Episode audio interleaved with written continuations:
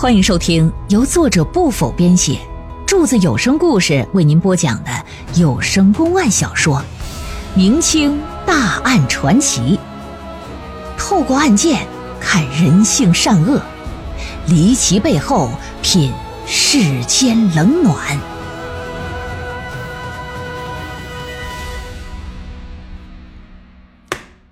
书接上回呀、信宗迷长孙只请求尽快将那商人正法，哎，却没有提及追究棺材里被盗财物之事。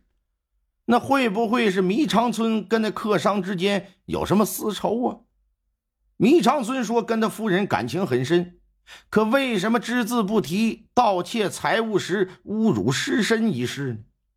那再有，那客商已经承认了是他盗取棺材里的财宝，太谷知县也依照律法拟了绞刑了，不出意外，层层上报，最终复核一定是通过呀。你为啥要那么心急呀？嗯，要求还得特事特办，专门给你批复一下子，还得尽快，马上斩立决。虽然对这个案件呢没有进行深入的了解，可是光凭迷长村你这一封书信，蒋兆奎就觉得疑点颇多。但作为童年的朋友，他也不好专门写信回去质问，更不好直接拒绝了人家的请求，只好打发人呢到太原知府衙门询问一下案件的复核进展。如果没问题呢，就尽快上报巡抚衙门吧。且说转过天来呀，太原知府衙门的人就把案件卷宗啊交到蒋兆奎的手中来了。蒋兆奎翻阅案卷，得知迷长村的夫人呐、叫窦小莹，乃是他的第二任夫人，死时啊只有二十五岁。湖北那客商呢姓范，明利，现年三十岁整。在查看范丽招供的供词的时候，蒋兆奎注意到，范丽说的是开棺盗取财物，并非是小人所为，但无奈这是前生的注定。今世的孽债，故不想再争辩，只求一死。这番话的意思再明显不过了，他根本就没有承认开棺盗取财物一事，只是说了什么前生今世的事这又指的是啥呀？神话片儿。另外呢，卷宗上显示，普慈寺拥有僧众三十七人，寄宿者算上范例，拢共有十三位。但你太谷知县为何只审他呀？没有审其他人呢？这显然不合理呀！你怎么就知道一定是他开棺盗宝呢？俗话说得好啊，捉贼捉赃，捉奸捉双。若是认定范丽是盗贼，应该有财物才对呀。可卷宗里却没有提及那些丢失的陪葬品，是否在范丽居住的房间里搜到？又或者是在他身上找着没提，等于是在范丽既没有承认盗窃，又没有找到赃物的情况之下，就认定人家是盗贼，并且给了判了个绞刑。嗯，这玩意儿唐突不唐突吧？另外，蒋大人还发现，在确认陪葬品的时候，只有窦小莹的娘家哥哥的证言，没有他贴身丫鬟云翠的证言。卷宗里显示，太谷知县曾问迷长村云翠在何处，迷长村给的回复是啥？云翠失踪了，不知去向，所以啊，不能出庭作证。而且按照法律之规定，非是奸盗人命案，女人呢是可以不用上公堂。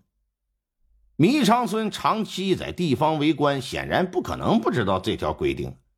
如果他不希望云翠上堂作证，他完全可以用此规定回应这个知县，根本没必要说失踪了嘛。所以说，这丫鬟难道是真失踪了吗？只是这窦小莹前脚刚去世，贴身丫鬟就不见了。天底下哪有这么巧的事？看过卷宗之后啊，蒋大人的疑问就明显变得更多了。他就觉着，要不是审审这个当事人呢，是没法把这事儿搞清楚的，所以就派人到了太谷县，把这范丽呀押到巡抚衙门的所在地，阳曲县过来受审了。人带来之后，往地上一跪，说：“草民范例，嗯，拜见呃府台大人。”蒋兆奎定睛观瞧，心说：“这小子哪瓜子长得像个范蠡啊？”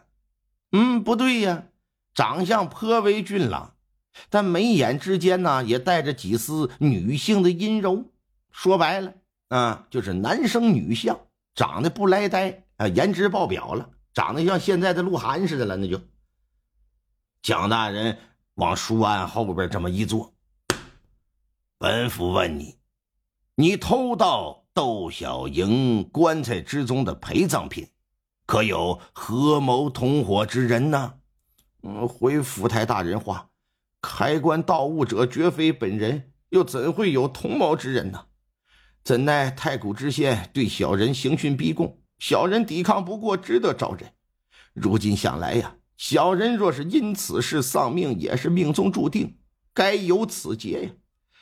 唉，事到如今，我也不想争辩什么了，只求府台大人您速速审核，让我早日赶赴黄泉吧。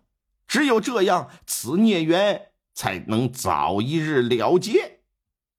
呀哈，摆出一副只等受死的架势来了。